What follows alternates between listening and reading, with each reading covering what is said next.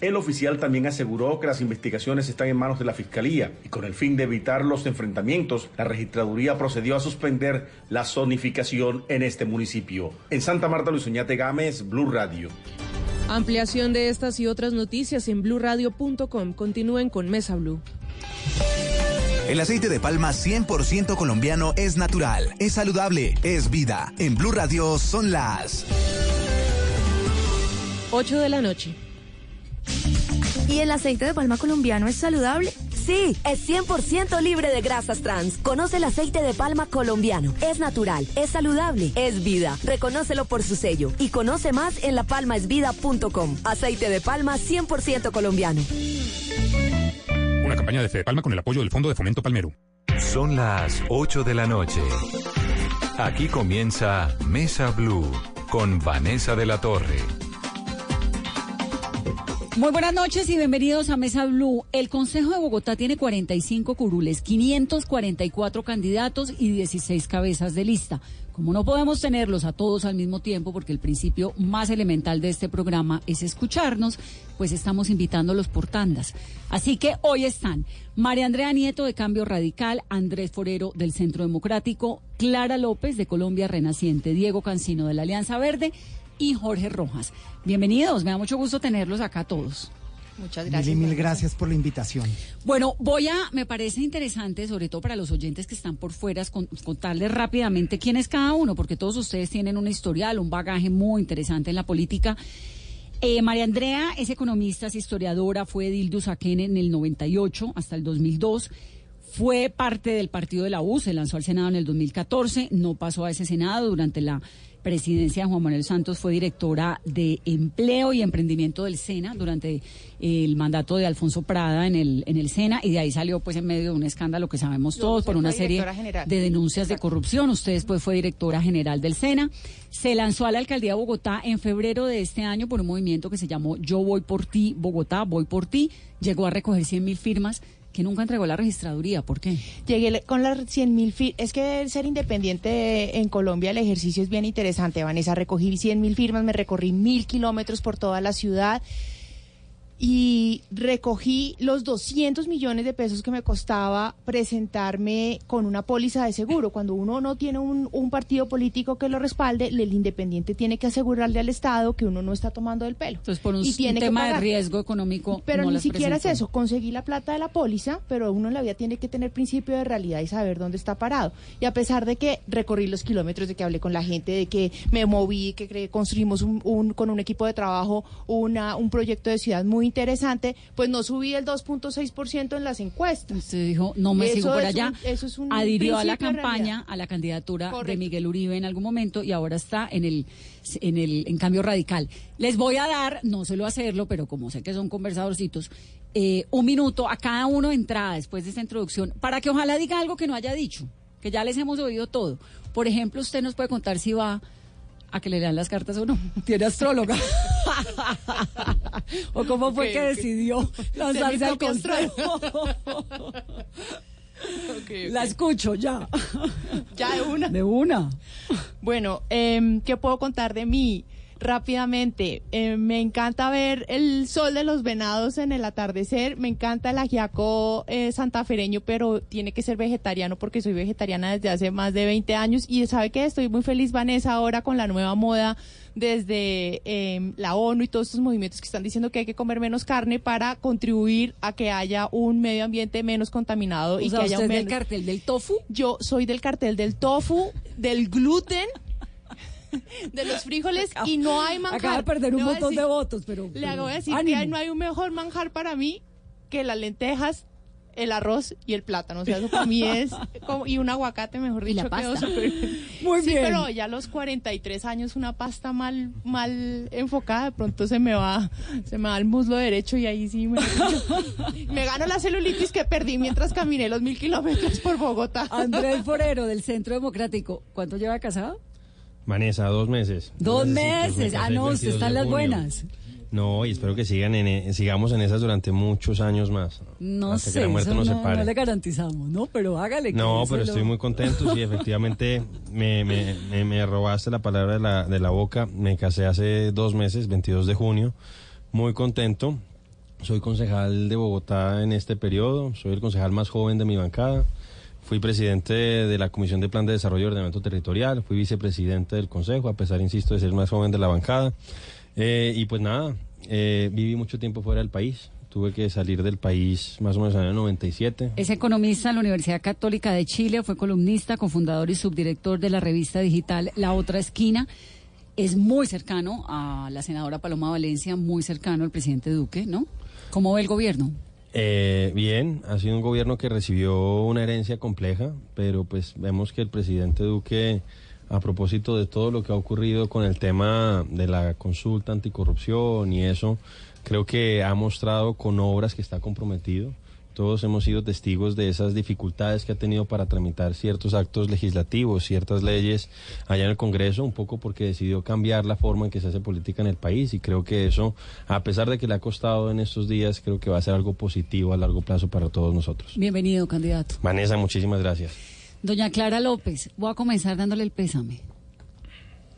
Muchas gracias, Lamento Vanessa. Ha sido mucho. de verdad muy duro, Sí. porque a diferencia de Andrés, que lleva dos meses casado, eh, yo enviudé después de 36 años de un noviazgo permanente. ¿Cuántos años estuvo con él? 36 años. En total, entre el matrimonio y el noviazgo. Sí, 34 años de matrimonio y dos años de noviazgo, por eso digo que 36 años de noviazgo. Que eso es la vida. Porque fue toda una vida en que compartimos política, compartimos intereses por nuestras mascotas, por la música. Y nuestra consigna desde que nos conocimos era almorzar juntos.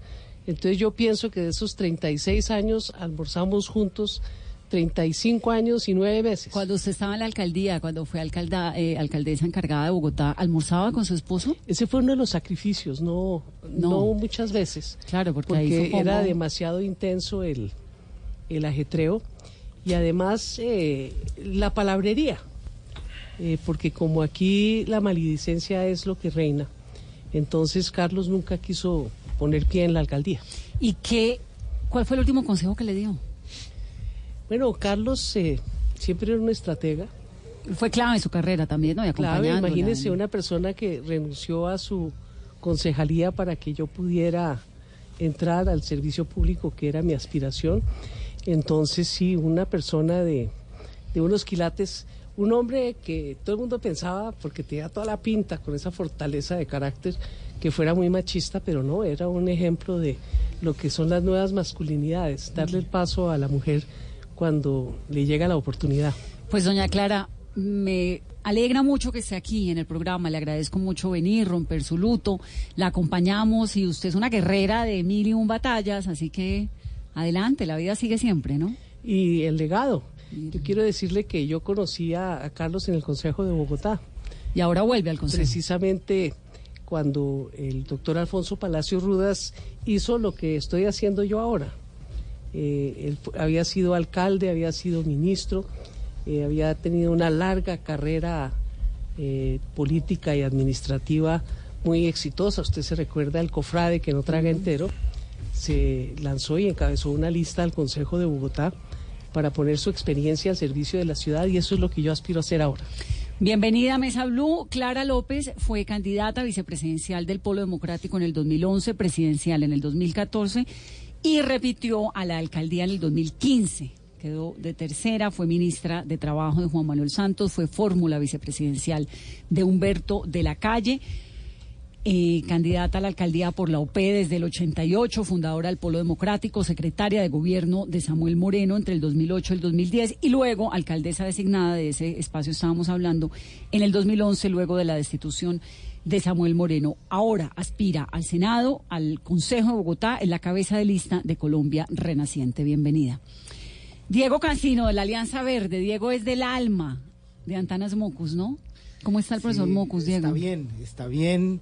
Eh, le hicieron una intervención y se está recuperando, pero ha mejorado significativamente el movimiento, ya habla de manera mucho más fluida y como siempre absolutamente lúcido, innovador. Yo estaba trabajando con él en el Senado antes de meterme en este proyecto tan inspirador. Pues la última vez que vino a este programa vino acompañándolo. Tal en una cual. entrevista que le hicimos Tal a cual, una entrevista preciosa que tú le hiciste y pues tú lo viste con unas ideas absolutamente innovadoras, creativas, escribiendo mucho y sobre todo últimamente escuchando y a partir de esa escucha recreando realidades y aspectos simbólicos que siempre nos asombran. Usted es filósofo de la Universidad Nacional, como lo digo, muy cercano al exalcalde Mocus. Trabajó en la campaña de la presidencia con él desde el año 2006, desde siempre. Se lanzó a la Cámara por Cundinamarca en el 2018. no le alcanzaron los votos para la curul en ese 480 votos menos del Centro Democrático y quedamos. ¿Cómo es eso de un filósofo en la política? ¿Eso sí combina? Combina mucho, combina mucho y en esa campaña y en las campañas con Antanas lo que me he dado cuenta es que la política es la principal herramienta de transformación pedagógica. Es decir, la política es como tener un aula abierta y un espacio de interacción, de diálogo permanente con centenares de personas porque tú sales a la calle y tienes diálogos permanentes. Yo lo aprendí mucho en la campaña del 2010 con Antanas cuando yo era secretario privado de él y yendo a Barranquilla, que la plaza de Bolívar de Barranquilla estaba llena, llena, llena, y ya sabíamos que estaba llena, y, y- y se me eriza el pelo, me dice, Diego, si esto no lo asumimos como la principal herramienta de transformación pedagógica que tengamos en la vida, independientemente de si ganamos o no, esto no sirvió para nada. Eso se y, eso es hacer, y eso es hacer filosofía en la vida real, en la práctica diaria y desde la política. Pues bienvenido. Mil y mil gracias y es un honor y un chapo para ti. Jorge, Hola, Vanessa. que se, usted entonces ahora tiene chaqueta del partido FAR. ¿En qué momento aterrizó allá? Porque la última vez que lo vi estábamos en el debate de los ¿cómo era que se llamaban? De los alternativos, activistas, de esa gran alianza que se Ah, destruyó. mírame, de la coalición se llamaba, me trajo Rosa, muy bien. A mí me parece que a una mujer siempre hay que darle rosas, no importa el lugar ni la condición. Bienvenido, Jorge. ¿En qué momento termina usted en el partido FAR? Yo no soy del partido FARC, yo soy Pero de es la Colombia cabeza de lista Pero es la cabeza de FARC. lista, ¿cómo así? Pero hicimos una coalición ciudadana de ciudadanías libres de Colombia Humana con el partido que tiene una personería jurídica en virtud de un acuerdo de paz. Y con un movimiento que es muy interesante porque es el que llevó a Gustavo Bolívar a, a- a- a- a ejercer Senado. buena parte del liderazgo que hoy tiene, que es el movimiento que proponía votar en blanco. Y ahora va a votar por esta lista de la reconciliación y la paz. ¿Quién le propuso que encabezara que- la lista que- de la FARC? Al igual que Petro hizo un acuerdo con la UP y Petro no es de la UP, nosotros hicimos un acuerdo con FARC Sí. en la misma dirección. ¿Quién le propuso esa candidatura, Jorge? Pues hubo un- una suerte de, de déficit de democracia en Colombia humana, porque hubiéramos querido que la democracia permitiera que se escogiera un candidato a la alcaldía, que se escogieran unos candidatos a la- al consejo, pero eso no fue posible. Y finalmente es una paradoja, pero el partido que era excluido de la acción política finalmente abre las puertas para una lista que está integrada por víctimas de las FARC por un oficial del ejército que combatió a las FARC, por eh, víctimas de otras, de otros sectores, liderazgos sociales y un miembro del Centro Democrático que decidió acabar con tanta polarización y tanta visión de guerra y se vino a trabajar en esta lista de la paz y la reconciliación. Jorge y va a ser una lista definitiva en Bogotá. Va a ser una lista muy importante. Así que desde la reconciliación y la paz, un saludo a las cabezas de lista que nos acompañan. Este, esta gente que está aquí, vamos a ser parte del Consejo de Bogotá. Usted siempre bienvenido aquí. Es comunicador social de la Universidad Tadeo Lozano, defensor de derechos humanos, fundador de CODES, que es una ONG muy reconocida. Fue secretario de Integración Social y secretario privado de Gustavo Petro en la alcaldía de Bogotá. Y hasta hace poco era una de las cartas de Petro a la alcaldía. Siéntese, Jorge, no me indiscipline la mesa. ¿Está peleando con Petro? No. Gustavo Petro es un gran líder y creo que representa buena parte del sentimiento de transformación de la sociedad. Pero también las personas nos equivocamos y Petro creo que debe entender lo que, lo que él dijo, Colombia humana será democracia asamblearia o no será. Y creo que hay que eh, ser coherente entre el discurso y la práctica y esperamos que finalmente esta gran familia de Colombia Humana llegue junta a, a transformar en el poder local y en el poder nacional. Pero tengo un reclamo. Espera un segundo que no, hemos empezado. Rosa. Porque me dijeron que no me Ah, podía parar. porque le dije que se sentara, no ve que me está, ya comenzó a hacerme la indisciplina. 814, numeral Vanessa, pregúnteles a los candidatos un montón de preguntas, Carolina, dos para que después del corte que viene ya las hagamos. Preguntan a esta hora, me encanta ver a Clara López de candidata y quiero preguntarle cuál es su propuesta de consejo, cómo piensa que debe actuar este. También nos preguntan a esta hora, cuál es su opinión en cuanto al transporte intermunicipal de Bogotá y de la región en donde los usuarios están pagando en efectivo y no hay un sistema transparente. También, cuál va a ser el proyecto para incluir durante su gestión y poder mejorar la calidad de vida de las personas en condición de discapacidad. Vamos a hablar de todo eso en breve. Bienvenidos a Mesa ¿Quieres tener un matrimonio de ensueño? ¿Vivir una experiencia en el camino de los enamorados? ¿Mostrar las últimas tendencias de moda en pasarelas y showrooms en un lugar que lo tiene todo con más de 90 mil visitantes diarios? Haz que tu marca sea parte de Bogotá de Boda. Llámanos al 318-354-4043 o ingresa a bogotadeboda.com. Atrévete a dar el paso. Invita a Caracol Televisión y Blue Radio. Todos tenemos un reto, algo que nos impulsa, eso que nos hace levantar de la cama todos los días, un sueño que nos lleva al límite y nada más importa. No importa el dolor, ni la frustración, no importa el tiempo. Un reto que es a la vez nuestro combustible y nuestra obsesión. Porque nada se consigue de la noche a la mañana. Este es mi reto. ¿Cuál es el tuyo? Pasta Sonia, sabor y energía que te hacen mejor. Trabajamos pensando en usted. Estás escuchando Blue Radio, un país lleno de positivismo, un país que dice siempre se puede. Banco Popular. Gracias a los profesores que siguen estudiando para compartirnos todo su conocimiento. Y a los pensionados que están listos para explorar el mundo y compartir más tiempo en familia. Para ellos que saben que siempre se puede, tenemos tasas preferenciales en los créditos de Libranza Presta Ya Banco Popular. Solicita tu crédito Presta Ya en todas nuestras oficinas. Banco Popular. Somos Grupo Aval. Vigilado Superintendencia Financiera de Colombia.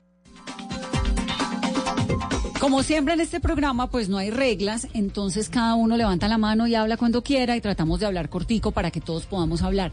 Yo quisiera comenzar con un tema que me parece que es crucial y que además va como en esta onda de lo que está hablando el mundo y es la Reserva Vanderhammer. Dentro de lo que piensa cada uno de ustedes, ¿qué es la Reserva Vanderhammer y hacia dónde tiene que ir la, el desarrollo de Bogotá en torno a esa reserva? Andrea, comience usted. Bueno, la reserva tiene que convertirse en una realidad y pasar de un documento a hechos concretos. Necesitamos verla. Pero la pregunta muy básica, ¿urbanizarla o no? Digamos, por ahí pasa la cosa. Pues es que no es no puede ser así tan tan eh, negro o, o blanco. Hay que respetar además unos derechos adquiridos de unos propietarios que tienen allí sus eh, terrenos desde hace más de 50 años y hay que generar unas concertaciones con la comunidad porque lo que no puede volver a pasar es que en Bogotá se impongan cosas que estén por encima de los anhelos, de las expectativas y de las de, de las de los deseos de los ciudadanos. Entonces, hay diferentes grupos de opinión, hay diferentes comunidades y con todos ellos hay que concertar. Si si la pregunta o si la decisión estuviera en mis manos absoluta y única, creo que Bogotá tiene que poderse extender, pero tiene que respetar el medio ambiente y tiene que respetar la naturaleza. Nosotros nos podemos devorar la, la sabana de Bogotá y tenemos que integrarnos en ¿Qué la tan defensa importante la Vanderhammer en su concepto para la sostenibilidad ambiental de Bogotá? Yo creo que no es solamente la Vanderhamen, sino todo el ecosistema general en donde estamos ubicados. No es como si dijéramos es solamente el corazón importante en el, en el, en el, es un órgano importante en el cuerpo humano. No, pues es el corazón, es el conjunto de lo que hace la labor que hace con los pulmones, lo que hace con el sistema digestivo. Sí, Entonces, pero uno puede vivir sin que- un ojo, pero no sin páncreas. Claro, pero uno puede, uno puede entender que aquí hay un, un ecosistema que además no es solamente la Vanderhamen, sino que además son otros 13 humedales que están en, en en veremos, eh, son los cerros orientales, es el- la defensa que tenemos que hacer y el cuidado que tenemos que tener en, en- en términos del medio ambiente, eh, la contaminación que nosotros estamos mismos generando desde nuestras casas, el cuidado que estamos teniendo con la ciudad o no y sobre todo la conciencia de convivir con un, en una ciudad y en una región. Andrés. Andrés, Diego Andrés. Diego, perdón, Andrés, Diego. Diego Diego. Andrés. Bueno, claramente no se debe urbanizar. Es un no rotundo. Y acá hay un reto de cultura ciudadana que a mí me parece fundamental. frente a la Vanderhamen y frente a todo sistema ecológico de Bogotá. Y es que un sistema ecológico es un sistema de relaciones entre el agua, la tierra, el aire, los árboles y el ser humano. Y lo que hay que hacer ahí es un cambio de creencias, de actitudes, de emociones, hacer un giro copernicano. Es decir, poner a girar en otra órbita nuestra relación frente al medio ambiente y la naturaleza. Si, ¿Qué no, quiere se, decir si eso? no se urbaniza, entonces ¿hacia dónde debería crecer Bogotá? Ya le respondo. Pero, digamos, ese giro copernicano es que estamos acostumbrados a que la naturaleza debe estar al servicio de nosotros. Y es al revés. Nosotros estamos al servicio de la naturaleza. La naturaleza es un sistema vivo que nos nutre y que nos brinda vida. Y la vida más sagrada nos la brinda la naturaleza. Luego nosotros estamos al servicio de ellos y no al revés. Cuando nosotros no entendamos eso, nuestros pots van a ser como están en este momento. Esa es la primera cosa. La segunda cosa es que, claro que la Vanderhamen es fundamental, porque hay árboles, hay humedales, y esos humedales, digamos, chupan el carbono. En términos de sostenibilidad y de cambio climático, la Vanderhamen es fundamental para esta ciudad y para Cundinamarca y para Colombia. ¿Qué hay que hacer? Lo que hay que hacer es una visión compartida, una construcción de acuerdos mínimos en la Vanderhamen y en la ciudad para ver qué proyecto de ciudad nos convoca y qué acción colectiva vamos a hacer de tal manera que no afectemos la vida porque la vida es sagrada. ¿Dónde podemos urbanizar? Yo vivo en el Parque Central Bavaria en este momento en la 31 con 13A. De la 31 con 13A hasta la Jiménez, ahí se puede hacer una revitalización maravillosa. Y ahí están todos los lotes, hay una cantidad de corredores, eso se valoriza, la gente está dispuesta, pero además se revitaliza toda esa región. Pero ¿por qué vamos a afectar la vida que son los humedales? No urbanizar, doña Clara. Yo estoy de acuerdo, nada de urbanizar la Vanderhamen, porque es fundamental no solamente porque hay árboles, no, debería haber muchísimos más. Es que es el conector entre los cerros orientales, la sabana y el río Bogotá, por donde puedan transitar las especies que hoy están en vía de extinción porque no van a poder recorrer todo su hábitat. Y la realidad es que este sector fue denominado como crítico y crucial por quien lleva su nombre, por un científico Thomas van der Hammer. de Tomás van der Hamen, que desde esa época lo planteaba como algo esencial para poder recuperar todo lo que tiene que ver con las aguas que están debajo de la superficie hacia el río Bogotá. Y no urbanizar por una razón muy sencilla. Lo que tenemos es que arborizar. Y obvio, hay propietarios. Cuando normalmente se afecta un terreno con una reserva, hay que adquirirle a los propietarios los terrenos para proceder a, a, eh, reconvertirla en la reserva. O sea, ampliar la reserva. En ampli- no, en- es que dentro de la reserva Claro, hay casas, privada. hay fincas, hay, Por eso, entonces hay eh, que cultivos de flores. Hay que adquirir, hay que adquirir los terrenos para poder recuperar esos terrenos hacia lo que debe ser la reserva Vanderhamen, sembrando los árboles y todo lo que ahí había en un inicio. Ahorita que está ardiendo el Amazonas, ya hay personas diciendo, y bueno, entonces, ¿cómo vamos a recuperar esas tierras del Amazonas? Porque como dicen que ahí hay pastal, pues sí, hay que recuperarla. No es que hoy en día sea reserva, sino que tenemos que reconvertir en reserva, pero es el único espacio que existe. Y en cuanto a dónde vamos a urbanizar, nosotros no podemos seguir conurbándonos con los municipios vecinos. Usted viaja por el mundo y hay discontinuidad entre los grandes centros urbanos y los municipios adyacentes. Usted tiene que permitir que la sabana respire, que haya ruralidad, que haya turismo, que haya actividad agrícola. Y dentro del centro ampliado de Bogotá lo que hay es espacio para densificación de una manera racional, respetando el derecho a la ciudad. No como se prevé en el POT que se ha presentado al Consejo, que es una renovación urbana que no atiende a los habitantes que ya están en el territorio, sino una renovación que respete el derecho a permanecer en el entorno, como la que se hizo alrededor de la Universidad de los Andes muy exitosamente. Entonces sí hay soluciones sanas, sensatas, que no le hacen un saludo a la bandera al cambio climático, sino que lo afrontan de manera seria. Uno aquí no puede tener las ambas maneras. Eh, como dice María Andrea, que sí, que se haga reserva, pero que no se haga, que no se... No, es que hay que tener unas decisiones muy específicas en el POT de la ciudad y por eso yo he estado planteando que los al- candidatos a la alcaldía le reclamen al alcalde Peñalosa que debe que no se le vaya a ocurrir aprobar ese POT por decreto y al Mm. ¿Para Consejo de no? Bogotá es que peligro. permita Para que se va. discuta, porque es algo tan importante. Pero el Consejo de Bogotá está. ¿Cuántas horas necesitan de debate de, de ese Pues es el que el- Bogotá está en es- campaña. el- el pro- ese es el problema. El problema es de responsabilidad. Los próximos 12 años de la ciudad no se pueden ni aprobar a pupitrazo ni a espaldas de la ciudadanía. Aquí hay temas muy gruesos que se deben discutir democráticamente. Entonces, mi llamado es a que ese POT no se vaya a aprobar ni a las carreras en el Consejo. Le hago a Andrés esa, esa insinuación y desde luego al señor alcalde mayor que ni se le ocurra eh, ir a, a pupitrear el a pot. pupitrear la razón por la que le dicen por decreto Andrés ese- es porque Andrés en este momento está en el Consejo. Andrés Lavanderhammer. Así es. No, pues varias cosas a propósito de lo que se ha planteado en la mesa. Eh, el tema de la reserva. Hay que decir, por ejemplo, que en el plan de ordenamiento territorial la reserva sigue con el mismo estado que tiene hoy por hoy.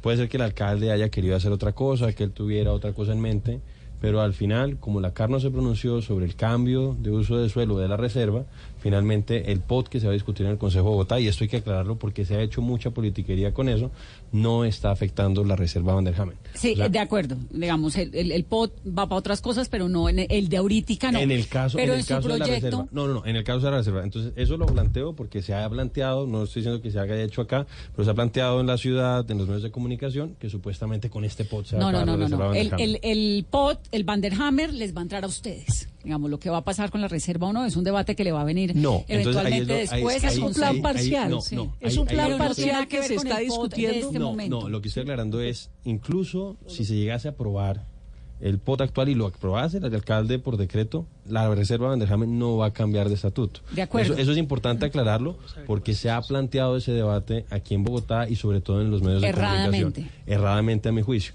Porque sí, el alcalde sí manifestó su deseo. Pero cuando tuvo que presentarle el POT, primero a la CAR y después al Consejo Territorial de Planeación Distrital y después al Consejo, pues no, le, no- no, no pudo satisfacer sus deseos. A propósito del tema que planteaba María Andrea y que dijo la doctora Clara y también Diego, pues yo creo que, que sí, naturalmente hay que ver de qué manera logramos que haya espacios eh, ambientales en la ciudad. Yo creo que el debate, uno pues dice, listo, logramos mantener el tema de la reserva, pero uno ve lo que está pasando al otro lado del río y es espantoso. ¿Hacia O sea, dónde? Hacia cualquier lado, lo que está pasando en Cajicá, lo que está pasando en Chía, lo que está pasando en Mosquera, en Funza, en Cota. Bueno, en Chía se Y logró entonces- suspender entonces- el POT que hacía lo mismo, pero ampliar no, el pero, perímetro pero- urbano pero- hasta Bogotá. No, pero, pero básicamente, doctora Clara, incluso antes de, de, de- de discutir el POT de Chía, uno ve que hay una expansión, una expansión de la huella urbana de la zona metropolitana de Bogotá con una muy baja densidad. Y todas esas personas que están yéndose a vivir o a Cajicá o están yéndose a vivir a, a, a- a Cota, a, a Chía, pues vienen a Bogotá a trabajar y no pueden venirse en un sistema integrado de transporte público. Una pregunta de las que planteaba Carolina ahorita de los, de, de- de- de los oyentes y eso obviamente preocupa. Entonces, y además... eh, hay que decir que sí, todos estamos de acuerdo en que haya una, No me una, ha una pregunta, una no, yo creo que se tiene que hacer un ejercicio. In- Insisto, en este momento eso no está en debate y no va a estar en debate durante este tiempo en el Consejo Va de a Bogotá. estar eventualmente en debate porque es un tema muy Pero importante del no- equilibrio ecológico que tiene Bogotá. No, pero Vanessa, la pregunta digo- es muy fácil. Usted, como político que es, cree que la reserva Vanderhammer eventualmente, no ya, ni en un año ni en dos, pero eventualmente lo pone sobre la mesa y usted dice, esto toca revisarlo y puede ser urbanizable o no. ¿A qué le apuesta más? Pues, ¿qué es lo que pasa? La doctora Clara, hablaba de buscar que crezcan los bosques. Una cosa, por ejemplo, los humedales están por fuera de la reserva. El humedal Torca Guaymaral, el humedal de la Conejera, no hacen parte de la reserva. Ellos tienen una protección que está al margen de que si es una reserva o no. Pero digo, si No, vamos no, a vamos yo no a dije eso, yo hablé fue de No, no, lo dijo, sembrar, lo dijo, lo dijo, lo dijo, sembrar lo dijo- lo dijo el árboles. doctor Cancino. No, Yo yo sé sé. cómo se refirió a mí. No, pero lo dijo el doctor Cancino. No, qué pena, doctora Clara, pero es que usted decía que tenemos que reforestar. Pero esa reforestación puede costar, ¿cuánto costará, doctora Clara? Bueno, debe costar mucho porque recuperar pero el ambiente para No, pero está bien, pero son dos hacerle de frente pesos, al cambio climático hablaba, y defender y yo les digo, el sistema ¿cuánto puede ecológico principal de Bogotá bien. es fundamental. frente a la reserva. Sí, ¿Cuánto Andrés. vale el metro? Hay dos problemas frente a la reserva y es, yo viví largo tiempo en Chía. Yo cogía la autopista norte antes del Club Guaymaral, cerca a Torca, y ese lote gigante de la reserva Vanderhamen y además del Club Guaymaral, eso se inundaba porque decían, eso no hay un humedal. Pues claro, no hay un humedal porque no lo ve. pero es que abajo, a muy pocos metros, hay una cantidad de agua que emerge y si usted construye ahí, pues lo que va a hacer es lo que ha pasado, que fue lo que pasó con la Universidad de La Sabana. Básicamente, lo que digo es que es un debate complejo. Claro que es un Eh, debate no creo complejo, que se pero tenga... la No, razón pero- por la que arranco con ese tema, pues es porque de eso está hablando el mundo. Digamos, No, hay unos hay unos modelos de ciudades que hoy en día están clarísimos. Respetamos lo que hay alrededor un poco más, nos expandimos horizontalmente o nos expandimos verticalmente. No, ¿Cuál entonces es yo, como- yo lo que digo es que hay que, ah, hay que ampliar el espectro del debate, hay que decir y preocuparse por lo que está pasando al otro lado del río, donde realmente se están comiendo la sabana literalmente. En el caso de la reserva de Anderhamen, yo estoy de acuerdo con la doctora Clara en que sí, lo ideal sería reforestarla, pero el tema es que es muy costoso en términos económicos con una ciudad que tiene tantas necesidades y no sé si hoy hay un bosque, pues es un bosque muy O sea, pequeño, el, que es el el bosque de tema las suyo es de Mercedes. Presupuesto. Es un tema presupuestario, naturalmente, pero además ¿cuánto lo que vale? digo es, esto, si se aprueba el POT tal y como está, no va a ser discusión nuevamente durante 12 años Andrés, más. siete ¿Por mil personas están muriendo Jorge. anualmente por la mala calidad Jorge. Muchas. No, gracias, deja hablar a colegas Jorge. por permitirme participar en el debate. Participa en el programa, Jorge. Detrás de la Reserva Forestal Thomas van der Hamen hay un negocio de 350 millones de dólares que involucra a los constructores que quieren urbanizarla. No es cierto que el POT no tenga que ver con la reserva. En este momento el POT contempla 20 nuevas troncales de Transmilenio que incluyen cuatro troncales que atraviesan la reserva. Es el modelo Peñalosa para urbanizarla. Y eso nos va a generar un problema grave en la ciudad. La reserva, y por eso la pregunta de Vanessa es clave, es la estructura ecológica principal o hace parte de la estructura ecológica principal. Para que los oyentes lo entiendan, entre el río Bogotá y los cerros orientales está la reserva. La reserva asegura el ciclo de producción de agua que va viene de los páramos. Si le ponemos cemento a la reserva, vamos a poner en peligro la, el suministro de agua dentro de 20 años en Bogotá y por lo menos dos millones de habitantes se quedan sin agua. Yo entiendo la preocupación de Andrés por el presupuesto, pero eso no puede ocurrir, porque estamos jugando con la vida de la gente. Además de que las troncales de Transmilenio ya nos generan un problema de volver el Transmilenio el eje estructurante de la movilidad en Bogotá y no el metro subterráneo. Pero esa es otra historia. Ni una gota de cemento sobre nuestro futuro, ni en la reserva, ni el llamado sendero de las ¿Y mariposas. hacia dónde crece entonces Bogotá? Bogotá tiene un centro ampliado que debe revitalizarse. Está estudiado. Hemos trabajado los planes parciales. La doctora Clara ya lo dijo. Pero aquí hay un juego de intereses económicos. Esto no es solo ni eh, la ilusión verde ecológica, ni, ni, ni la idea de que no podemos ampliar la ciudad. Es un problema de vida, es un problema ecológico de la estructura principal de Bogotá que no podemos desechar. Así que quien diga que se puede más o menos flexibilizar la reserva, que se puede construir, hay que restaurar, hay que preservar y hay que mantener la reserva para preservar la vida de Bogotá Andrea. en los próximos años. Es tan supremamente importante el debate en torno a nuestra convivencia con la naturaleza que al mismo tiempo resulta muy paradójico y triste que estando en el siglo XXI estemos hasta ahora teniendo esa discusión. La reserva existe y ha existido ese, ese, independientemente si se llamaba reserva o no se llamaba reserva, pero No, ahí ha estado fue, esa de- humedad. fue declarada en el año 2011 cuando Perdóname, yo era Clarita, alcaldesa. perdóname, Clarita.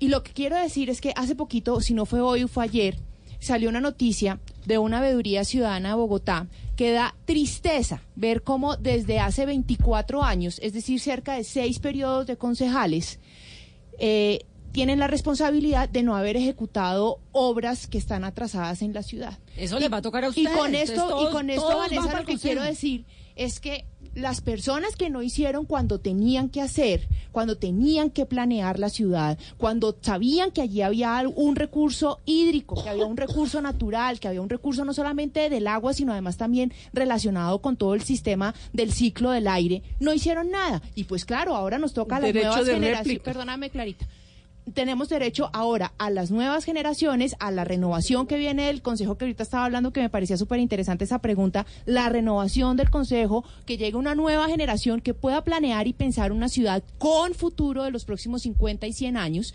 con responsabilidad, porque los que lo hicieron antes, hoy nos tienen enfranca, El enfrascados en esta no hace discusión. obra, sino control político, ¿no? Control político, Y fiscalización, veeduría y, Y aprobación del presupuesto. presupuesto. Y Vanessa, aprueba la platica, que es clave. ¿sabes qué platica? ¿Cuánto va a ser la platica de los próximos cuatro años? Nada más, nada menos que 100 billones de pesos. Y por eso tenemos que elegir, y la ciudadanía tiene que elegir a las personas más idóneas, más transparentes y con más ética. Doña Clara, como el tramacazo iba para usted, adelante con su derecho de réplica. Sí, no, eh, es que a mí me parece que eh, el problema está planteado. Y decir que nadie ha hecho nada en la ciudad, pues es francamente una injusticia, es un poco demagógico. Lo digo porque, por ejemplo, eh, cuando yo fui alcaldesa, presentamos a consideración un POT que respetaba de manera profunda toda la estructura ecológica. Es más, el eje del POT, que obviamente presentamos, pero no alcanzó a ser discutido eh, ni conceptualizado por el Consejo de Planeación, eh, se basaba en el agua. Eh, nosotros sacamos, por ejemplo, María Andrea, el plan decenal de agua potable, con toda la financiación desde la empresa de acueducto con un préstamo del Banco Mundial para proteger los páramos. Entonces yo le digo, pues lo que yo tuve que ver en esos temas. Pero muchos gobiernos han hecho cosas muy interesantes. Mire, el tema, dice- el tema no es de demeritar a los otros, sino de plantear cuáles no, son las americano, soluciones pues, que vamos a hacer. de lo que me enteré que ayer, mucha visión. que me parece súper importante, ustedes que son unos políticos pues importantes y que van para el Consejo, creo que el Consejo Bogotá tiene en este periodo que arranca, pues va a tener unas figuras interesantísimas, ¿no? Como que van a enriquecer el debate democrático, eso creo que es muy valioso. Ayer nos contaba aquí Manuel Rodríguez, cuando le, le, le hablaba- le- preguntaba yo sobre el estado del medio ambiente en Colombia, de la biodiversidad colombiana, y me dice, pues mucho mejor de lo que usted cree.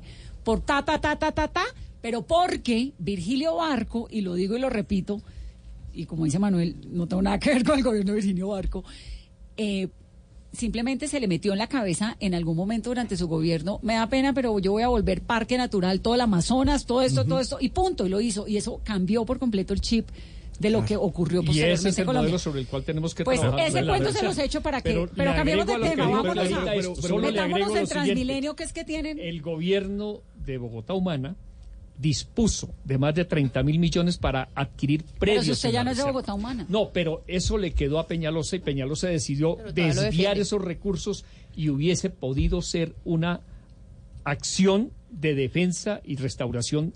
O sea, sí hay recursos. ¿Y Sí cuáles eran esos del partido de la recursos? FARC, ¿Cuáles que eran los hizo recursos? algunas Los cositas, recursos los aprobó Pero no ¿cuáles eran esos el- recursos? alrededor de verdad. 30 mil millones de Sí, pesos las y se puede averiguar por a dónde fueron a país. dar esos recursos. Bueno, pero, pero una o sea, cosa, que sí yo- había Por eso me que tanta conciencia de la yo- yo vida hago una claridad a propósito de lo que decía el doctor. Jorge, Jorge, Jorge Rojas, Vanessa, y es que él decía que, que supuestamente sí se estaba afectando, o se podría afectar el tema de la reserva con la discusión del plan de ordenamiento territorial, pero ahí hay que tener claridad otra vez. Hoy por hoy, en teoría, lo que pasa es que la administración de Gustavo Petro frenó ese proyecto, en teoría podía pasar con el POT que hay actualmente la avenida longitudinal de Occidente por la reserva Van der Hamen. Entonces, yo lo que estoy diciendo es que hoy en lo que se está discutiendo en el Consejo de Bogotá, respecto a la reserva Van der Hamen, no hay una modificación. Yo creo que eso es importante dejarlo claro porque se ha hecho mucha politiquería con eso. Entonces podemos plantear ese debate, Vanessa, naturalmente, pero creo que ese debate lo vamos a tener que dar, pues yo espero ya no estar en el Consejo en 12 años más, ah, pero lo va a tener ese- que dar el ese- Consejo ese- en 12 años, no, el de ese ahora. debate Solo- lo van a seguir dando en adelante porque es el debate medioambiental. Vanessa, el mundo está hablando de eso. cosa- Los pero es que ya no políticos tienen que hablar no, de pero es eso. que ya no va a poder ser urbanizado, Vanessa. En este momento, en teoría, es un debate posible porque se planteó por parte del alcalde que él iba a modificar el estatuto que tiene la, la Pero en el momento en el Como que no- pupitre el POT, hasta ahí pasa el debate durante los próximos 12 años. Exactamente. E incluso yo va a pro- yo- si lo llega a discutir y aprobar el Consejo, como espero que suceda, porque estoy de acuerdo con la doctora Clara que esto es un debate que se tiene que dar de manera democrática, incluso como ese es lo que se tiene previsto, que se mantenga lo que está hoy, no se puede urbanizar. Entonces ahí es donde yo digo que es un debate Le que puedo dar un dato Pero espérese que yo había pedido- espérese un segundito. Un dato, Diego, Ah, si es noticia, adelante. En, en Bogotá se producen 500 toneladas diarias de residuos de demolición y construcción. Y en la Reserva Forestal Thomas Van der Hamen en este momento hay por lo menos 16 lugares en donde van a llegar esos residuos de construcción porque no tenemos una, ¿cómo se llama? Una escombrera pública en Bogotá. Eso es grave, estamos acabando con los humedales y con la reserva. Y creo que todos los que estamos aquí podemos ejercer el control político en defensa Del de lo que mis amigos verdes saben que es la ecología y la naturaleza. Diego, Solo déjeme una meter cosa, en Transmilenio. una cosa los no pequeñitica y es que yo creo que eso. acá hay una discusión y es No. partir de dos principios. Uno, la vida es sagrada. Y es que lo que pasa es que cuando uno se mete y toca estos sistemas ecológicos está afectando todo un ciclo de vida de la ciudad, del agua, del aire y de los seres humanos. Y acá hay un modelo de ciudad que entra en contraposición a otros modelos de ciudad, es decir, cuál es nuestra visión sobre la cual estamos construyendo ciudad. Y es si vamos a respetar la vida o si vamos a respetar intereses concretos literalmente para afectar el verde. Esto es un modelo de ciudad sobre el cual estamos por definir además en las próximas elecciones. Carolina. Eh, otro de los temas importantes es movilidad y Transmilenio. Transmilenio que tiene colados, la gente se queja por frecuencias, inseguridad en los articulados y van a tener que seguirlo usando los bogotanos mientras se construye el metro. Desde el Consejo, ¿qué van a hacer? Empecemos por el doctor Andrés Forero. Bueno, yo digo además lo que he hecho. Aquí están todos diciendo qué es lo que quieren hacer. Yo planteo un tema muy concreto que yo hice durante mi ejercicio como concejal y que creo que está beneficiando a todos los bogotanos. Cuando llegué al consejo, Vanessa, el tiempo que tienen los, tenían los usuarios para hacer el transbordo y que no les cobraran dos pasajes completos por trayecto era de 75 minutos. Yo de vez en cuando me voy al consejo en Transmilenio y precisamente el primer año me di cuenta que ese tiempo tuve la intuición de que era muy poco. Esto, encontré un estudio de la Cámara de, Com- de- Comercio de Bogotá que confirmó esa intuición y decía que en promedio los bogotanos se demoran entre 84 y 88 minutos. Con esa información gestioné ante el alcalde. Eso no fue a través de un proyecto de acuerdo, pero sí fue una gestión exclusiva de mi equipo y mía y logramos que ese tiempo subiera a 95 minutos. Entonces yo puedo plantear que eso, por ejemplo, fue una iniciativa que salió de mi equipo de trabajo y que hoy es una realidad y que hoy los bogotanos se ven beneficiados de eso. Pero a propósito de lo que planteaba Carolina y que es el debate, yo creo, en términos generales, todos vamos a estar de acuerdo en que se necesita una multimodalidad en Bogotá. Eh, hay un debate a propósito del metro, si debe ser elevado o debe ser subterráneo. Y yo creo que también aquí hay que ser claro con la gente. Es decir, mire, sea elevado o sea subterráneo, el metro no va a resolver todos los problemas de movilidad de la ciudad. Y, y claro que deseamos que Bogotá cuente con una red sólida y, y fuerte de metros en la ciudad, pero incluso si construimos el elevado o el subterráneo, van a ser 24 kilómetros comparados con 113 kilómetros que hoy existen de troncales de Transmilenio. ¿Cuál es en su, en su opinión el reto más importante que tiene Transmilenio? Pues lamentablemente, y aquí debo decirlo, y esta administración también está al debe, el Consejo de Bogotá fue responsable, le dio las herramientas a la administración del alcalde Enrique Peñalosa y está en mora de haber adelantado alguna obra de Transmilenio. Estamos a la expectativa de qué va a pasar con el metro, pero en los 12 años ¿De de... qué obra? ¿Dónde? Eh, no, no ha adelantado ni una, eso es lo que estoy diciendo. ¿Pero Está a qué se refiere? ¿A, a vías, de a obras de estaciones? Transmilenio. a- De obras de Transmilenio, esta administración está al debe. Se le dieron herramientas, se le dieron los instrumentos desde el Consejo de Bogotá, se le plata. apropiaron los recursos y no ha iniciado ninguna obra. El metro estamos eh, pendientes de qué va a pasar, si se va a- o no a hacer la adjudicación. Pero hay que decir que lamentablemente durante los otros 12 años, los dos, los dos periodos del Polo y el de la Colombia Humana, prácticamente tampoco se avanzó. Realmente estamos en un rezago muy grande en términos de infraestructura. Entonces, ¿qué pienso yo? A 2016 se debía contar con 388 kilómetros de troncales en la ciudad. Hoy solamente contamos con 113. Entonces, espero que se adjudique el metro. Eh, no fue el metro ideal para mí, pero pues pienso que no debía ponerme yo como un palo en la rueda para que los bogotanos puedan encontrar con el metro. Y al mismo tiempo se construyan las troncales alimentadoras, la de la 68, la de la avenida Ciudad de Cali, que son necesarias. Lamento mucho que esta administración no haya logrado la extensión de la Caracas entre Yomasa y Molinos en el sur de la ciudad. Y todas esas son obras que considero que son vitales y que esta administración se las está debiendo a la ciudad y espero que la que llegue las pueda, eh, las pueda materializar. ¿Cuál es, opinión de ustedes, el reto más grande que tiene Transmilenio? Que pues sin duda Yo- es el epicentro Las del transporte rutas- público de Bogotá. las rutas y las frecuencias.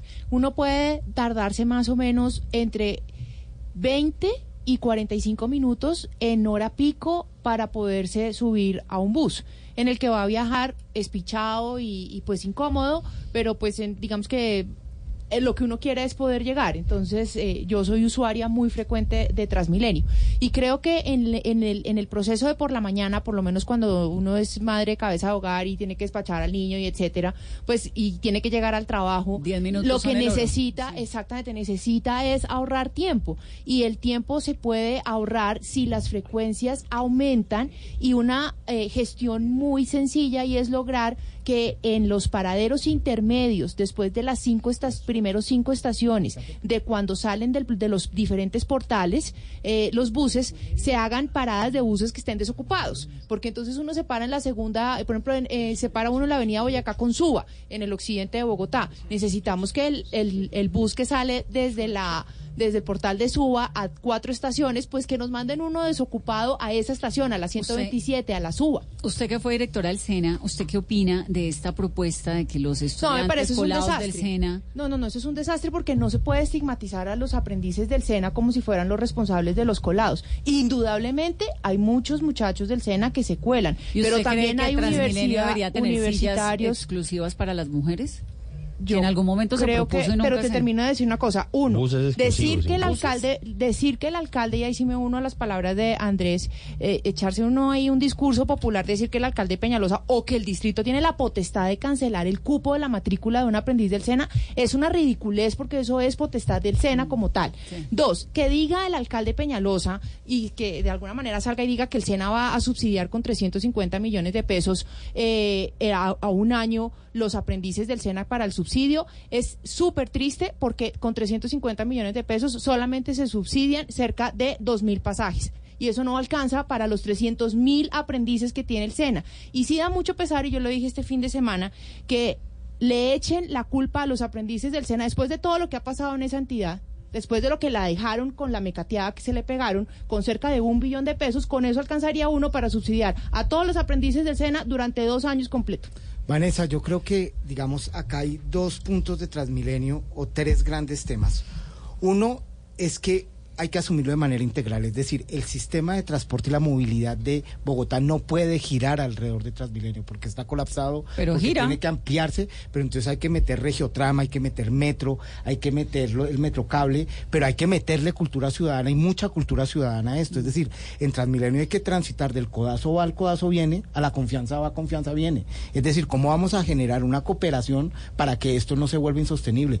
Hay que cambiar la infraestructura, hay que cambiar el tema de la tasa, hay que cambiar una cantidad de cosas, hay que hacer unas vías que funcionen, pero sobre todo que uno entre a Transmilenio sin rabia. Eso es interesantísimo, porque es que uno sale de la casa feliz, ¿no? Y entra a la y entra estación al y sistema la de transporte de Bogotá y se chifla los 10 Pero minutos. cuando el bus va no desocupado, uno se vuelve más ciudadano. Los Eso, domingos, eso- los eso domingos. es algo. Y entonces son las interacciones, es que Vanessa, nosotros Con vivimos tráfico de unas Bogotá. interacciones diarias Sí. en esta ciudad donde es una oportunidad para relacionarnos. Eso es y uno interesante, entra al codazo va, codazo viene, pero también en los carros.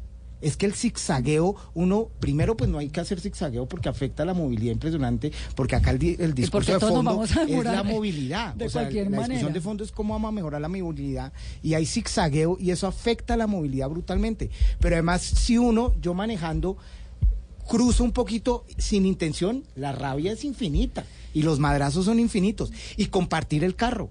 Es que miren, el 40%, casi la mitad de la gente va sola en el carro. Es una cantidad de toneladas que uno puede ahorrar, una cantidad de carbono que uno le puede ahorrar a esta ciudad, pero además los tiempos de viaje se agilizan brutalmente. Y bici, bici, bici. Doña Clara, usted que fue alcaldesa encargada de que fue secretaria de gobierno y todo esto, Jorge también ya le voy a preguntar, ¿es posible cambiarle uno ese chip a los bogotanos? De esa agresividad apenas uno sale y pone Mocus un la logró. afuera de la casa? Claro que sí. Mire, eh, aquí todo el mundo critica. Pero yo quiero decirle, a mí me tocaron las in- inundaciones más grandes que ha tenido Bogotá en ese año 2011. 300 mil personas afectadas en Bosa y Kennedy. Y lo que estaba pasando es que el río tenía reflujo. Se estaba devolviendo el agua por las tuberías porque eh, tapó el nivel del río las eh, tuercas que sacan el agua en la parte baja. Entonces, ¿qué sucedió? Salí a la televisión un martes y le dije a la ciudadanía, ayúdenos. El río tiene reflujo, ahorren agua. Y la gente decía, ¿cómo así? Ahorrar en medio del invierno. Ahorren agua, porque cada gota que no entre quiere decir una gota menos de inundación en los sectores que están hoy afectados. ¿Y le hicieron caso? Mire, en tres días ya la gente estaba ahorrando el 30% y el cuarto día subimos a 45%. Entonces la gente sí tiene el civismo. El tema es que uno tiene que tener un modelo democrático de ciudad. Por ejemplo, ¿qué haría yo con los colados de Transmilenio? Desde luego que hay que hacer mucha pedagogía y arreglar las puertas, todo eso. Pero mire, una, una básica. Se necesita, como tienen todas las ciudades del mundo, la tarifa estudiantil. La tarifa estudiantil es un aliciente para que los estudiantes que están todos desplatados, ¿sí? Hagan la cola y se metan en el Transmilenio pagando lo que pueden pagar. De resto, pues claro, empieza la indisciplina y acaba uno viendo que no son solo estudiantes, pues es que se sino mueren, todo el mundo colándose. Pero empiece, pero usted puede empezar con la pedagogía del doctor Mocus, con el diálogo de la convivencia y de la democracia, con alicientes y no todo a punta de multas y garrote, Y ley por porque la malas. gente, porque la gente a las malas no obedece. Jorge. Hablando de ley a las malas, que no se nos pase el tema de Carolina las drogas que pregunta qué hacer con Transmilenio y desde el Consejo yo voy a liderar tres iniciativas. La primera es la tarifa diferencial. Ya existe un acuerdo del Consejo de Bogotá por iniciativa de Celio Nieves que Peñalosa ha dilatado durante tres años y medio. Esa tarifa reducida ayuda porque es una manera distinta de ver el problema de los colados. Y se puede hacer, y se puede hacer en el marco de una estructura tarifaria y un subsidio por parte del gobierno distrital. La segunda tiene que ver con los nuevos buses. Creo que hay que darle un debate, Andrés, al tema de los buses que trajo Peñalosa. Son 1.430 buses con energías fósiles, con diésel y con gas. Ese cuento de Euro 5 me lo dijo a mí la alcaldesa de Madrid. Están locos, están llevándose los buses que nosotros dentro de 10 años ya no vamos a dejar circular en, en Europa, se los están llevando a Bogotá. Creo que es un atentado contra la salud de los bogotanos. Ahora corre Peñalosa a plantear una eh, licitación para el SITP de 530 o 560 buses eléctricos. Bienvenida.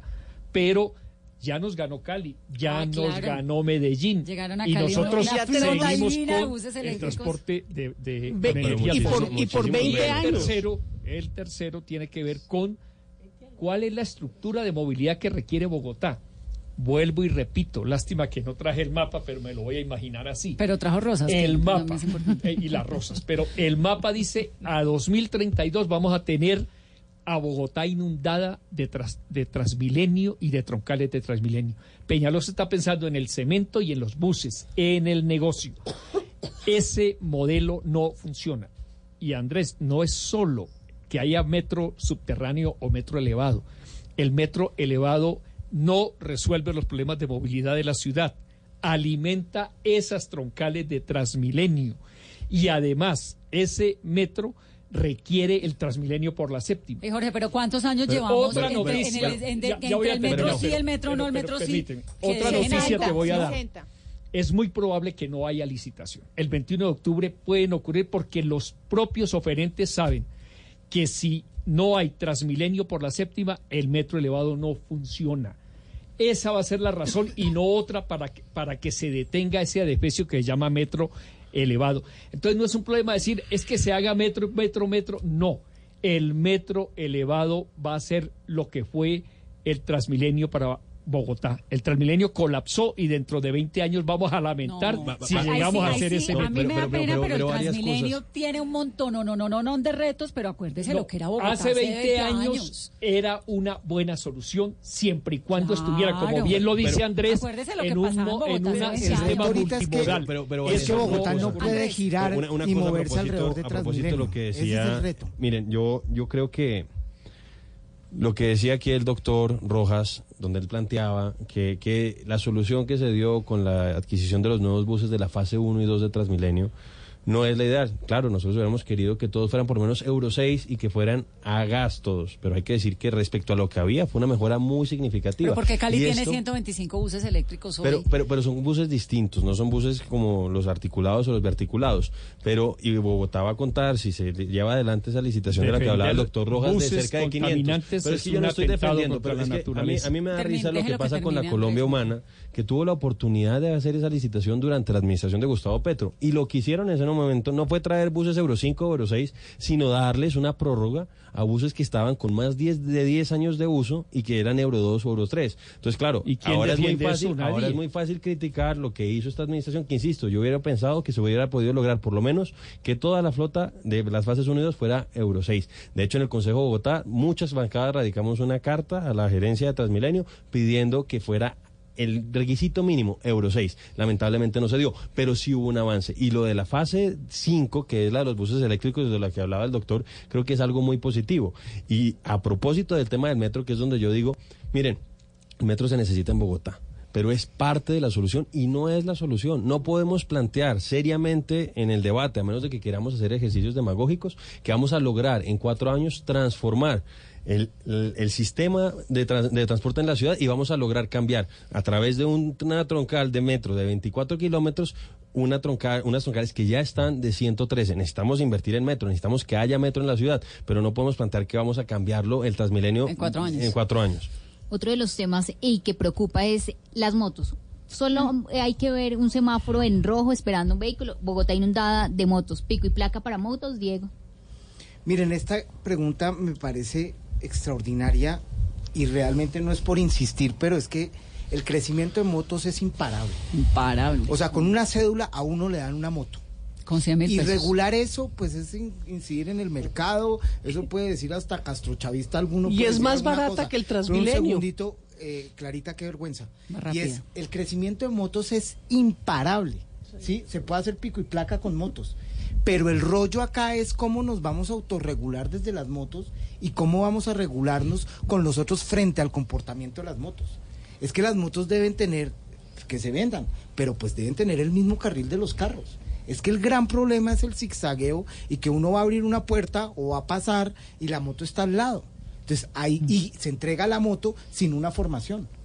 Por ejemplo, a uno le dan un carro y hasta hace muy poco no daban una formación cuando le daban a uno una, el, el pase. Ahora usted tiene que hacer un curso. Ese curso de motos tiene que ser absolutamente impecable y tiene que ser obligatorio y tiene que ser muy riguroso. Porque es que el gran problema de los accidentes de tránsito de motos, que ese es el gran problema. El gran problema es que acá hay vidas de motociclistas que se están yendo y accidentes de tránsito es por el comportamiento nuestro y el comportamiento de las motos. El gran reto es pico y placa, sí o no, sí, pero no va a resolver el problema de fondo. Pero acá hay sí. un reto pedagógico muy fuerte y es Pico y de sí, de sí, educación. Yo estaría de acuerdo con hacer ¿Lo propondría Lo desde el propondría. Consejo? Yo ¿Eso estaría piensa de la acuerdo doctora Claudia? ¿Cómo? Eso piensa la doctora Pues Claudia. en el verde lo, lo- lo importante es que no hay una disciplina de perros a diferencia de otros partidos. Entonces la democracia deliberativa. En el mío tampoco, doctor, uno- por no, si acaso. Pero no. Pero no, pero yo digo. Yo le no, digo. yo no dije. Le digo. Pero Hombre, es que en el que verde lo que pasa es que votan. Que es que me quedan cinco minutos. Votan y la valorización, votan las 500 vigencias futuras hay- y después Por eso mismo, si quieren que en el verde no se vote la valorización ni nada de eso, Hay está el uno de Mocus, 560 Jorge, mil motos circulando en Bogotá. ¿Por qué se duplicó el número de, de motos? La gente se bajó del Transmilenio y del SITP para comprar motos. De acuerdo, ¿Por porque qué más se rápido, bajó? porque más rápido, la Porque tiene se la casa, acabaron los sale. subsidios, que es por ley nacional un modelo que permite garantizar que Venían el transporte creciendo público antes de funciona. eso, eso no es verdad. Eso hay que revisarlo en, en la dirección correcta, es decir, que la gente no tenga que usar moto y que en Hay- cambio sí tenga que Hay un- lis- buscar hay un ingrediente. usar el, tra- el transporte Hay un Entonces, hay un ingrediente ahí, pero espérate que se nos quedan, acaban los por minutos eso, y pero tenemos yo que no había repartir el hablado tiempo. de ese tema. Entonces, solo quiero decir que el pico y placa no resuelve el problema. No, no, Su no tema es resuelve. fortalecer Lo el que transporte. ni No tampoco resuelve. es un asunto solo de cultura ciudadana, sino un Pero problema de cómo. Pero sí necesitamos institucionalidad. ¿Qué pasa? Necesitamos para que la gente no institucionalidad. tenga que comprar motos, que es el grave error que se ha Necesitamos, cometido este necesitamos institucionalidad y desafortunadamente ha habido gobiernos que estimulan que no haya respeto por la institucionalidad. Por ejemplo, la aplicación Pickup. Pickup promueve el uso del trans- de la moto como un transporte público y resulta que las motos no están autorizadas por la institucionalidad como servicio de transporte público. Entonces, pues claro, si yo necesito trabajar y puedo tener una moto con una cédula, pues inmediatamente me meto a una aplicación y lo que hago es transportar gente a unas tarifas muchísimo más económicas. ¿Esto qué hace? Que viol- violenta por ejemplo, derechos como lo de los taxistas. Entonces, mientras hay un gremio organizado, mientras hay una legislación que permite que el servicio público a- a- sea tra- operado por un por los taxistas, los taxistas entonces, pues evidentemente dicen, oiga, momentico, pero Andrea, entonces me cómo ponen a competir contra las motos y contra Andrés, Uber, que también es ilegal. Un tema, a propósito de lo que decía el En términos de doctor legislación, es Rojas legal. otra vez, o sea, el crecimiento desmedido de las motos se dio incluso durante la administración de Gustavo Petro cuando de manera irresponsable hizo un eh, subsidio no focalizado y siguieron subiendo el número de motos que se estaban adquiriendo. no, Andrés, Pico y placa, pico y placa, moto, no, no, no, es irresponsable hacer. no pero es si yo le digo, si usted y yo vamos a utilizar han el sistema. a No, pero- Petro no, de pero- pero cualquier yo le digo que es irresponsable en términos fiscales. O sea, si usted y yo vamos al Transmilenio y nos dan un subsidio y usted y yo lo podemos pagar, creo que eso es irresponsable. Pero Estamos también hay una cosa, Andrés. Si a usted y a mí nos funciona el Transmilenio, usted y yo no compramos moto. ¿No? Pero es que ¿Cuántas no, personas se bajaron pero, de pero por eso, pero Es que a no es solamente un déjalo tema- de subsidios, porque insisto, cuando dieron el subsidio, y digo que fue irresponsable porque no fue focalizado. Una cosa es un, un subsidio focalizado a las personas que realmente lo necesitan, no a todos por igual, y hay personas que pueden pagar y, y a pesar de eso le dieron el subsidio. En ese momento, cuando le dieron ese subsidio a esa gente, siguieron creciendo las motos. Entonces, estoy de acuerdo contigo, Vanessa, se tiene que mejorar el transporte público, pero no es solamente plantearlo que es una reducción de tarifa y que con eso vamos a resolver el problema. El problema es más de fondo. Y sí creo que se le tiene que hacer exigencias a las personas que compran motos, como decía aquí el doctor Cancino, porque, y no solamente a los de las motos, los de las bicicletas también se han convertido en un peligro para ellos y para los para demás. mundo, sí. No están cumpliendo con las normas y a ellos también se les tiene que hacer ¿Pico un ejercicio de pedagogía. No, no estoy a favor del pico y placa con las motos. Doña Clara. Yo tampoco estoy a favor del pico y placa con las motos, pero yo quería hacer un- una observación que me preocupa mucho sobre el metro elevado y el Transmilenio. Decía, ¿cuál es uno de los retos del Transmilenio? ¿Cómo va a repartirse el número de pasajeros de la Caracas, el Transmilenio y el metro una vez esté construido dentro de siete años? Porque la próxima administración tampoco va a haber el metro. Son siete años lo que dice la licitación, dos años de estudios, cinco años de construcción y 20 años de operación.